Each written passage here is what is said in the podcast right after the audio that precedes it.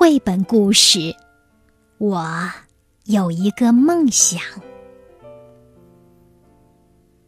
白人专用的标志，在马丁的家乡无处不在。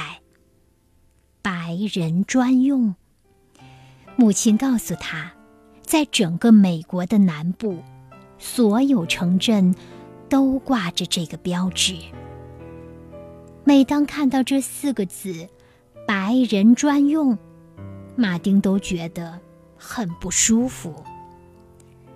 直到有一天，他想起母亲曾经说过：“你和别人一样优秀。”马丁在教堂唱圣歌、学习圣经、听父亲传道，那些宣言令马丁备受鼓舞。等我长大了，也会拥有自己的伟大宣言。马丁这样想着。他长大了，他像父亲一样成为一名牧师。他将儿时从父母和圣经那里学来的伟大宣言铭记在心里。人人都可以伟大。马丁。学习圣雄甘地的教诲，研读印度如何兵不血刃赢得自由。当别人心存恨意，他心中却是爱的天堂。仇恨无法驱散仇恨，唯有爱才能将爱唤醒。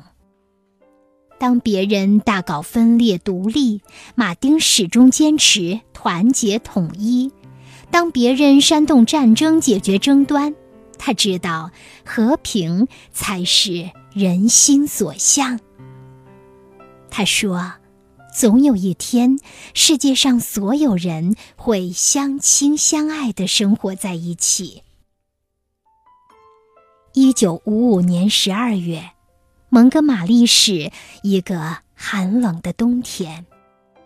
罗莎·帕克斯乘坐公交车下班回家，一个白人命令他让座，他说：“不。”于是他遭到逮捕。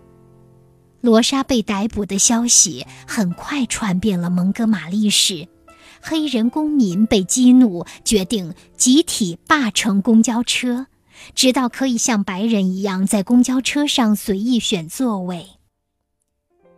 三百八十一天以来，不管狂风暴雨还是严寒酷暑，他们始终坚持徒步上班、上学、去教堂做礼拜、行走、交谈、歌唱、祈祷。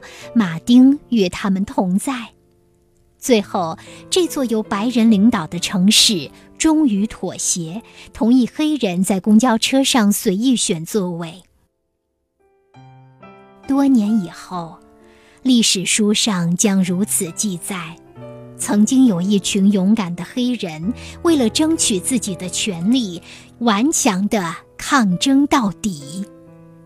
接下来的十年里，美国南部的黑人一直坚持不懈地争取平等权利，行走、交谈、歌唱、祈祷。马丁与他们同在。白人政府官员要求他们停下来，市长、州长、警察局长和法官也相继责令他们停止反抗，但是他们听而不闻，视而不见。等等，这么多年来，我已经听够了这个词“等等”。为了我们的权利，我们已经等待了三百四十多年。黑人公民被监禁、殴打、谋杀，但他们依然没有终止游行。有些黑人忍不住想以暴力还击。马丁说服他们放下拳头，强调爱的力量。马丁说：“爱是打开纷繁世界的钥匙。”许多南方白人对马丁的宣言既厌恶又害怕。一些人威胁要杀死他和他的家人，他的房子被炸毁，他弟弟的房子也被炸毁，但马丁依然坚持不懈。他的宣言是：“记住，就算有一天我不能再参与民权运动，运动也不会停止，因为上帝正跟所有黑人站在一起。”游行依然在继续。越来越多的美国人聆听到马丁的伟大宣言，他跟所有美国人分享自己的梦想，让他们心中充满希望。马丁说：“我有一个梦想，我梦想有一天在亚拉巴马州，黑人儿童能跟白人儿童亲如手足，携手并进。”历经十几年的抗争，美国华盛顿国会终于投票决定结束种族隔离政策。南部城镇里随处可见的白人专用标志终于被撤下。马丁关心所有美国人，关心世界上的每一个人，他受到全世界人民的爱戴。一九六四年，他获得。诺贝尔和平奖，他赢了，因为他教会人们，击败对手的从来都不是拳头，而是道理。哪里有需要，哪里就有马丁。一九六八年四月，马丁抵达了田纳西州孟菲斯市，他去帮助正在展开罢工运动的清洁工人。行走、交谈、歌唱、祈祷，马丁与他们同在。第二天，马丁遭遇枪击，遇刺身亡。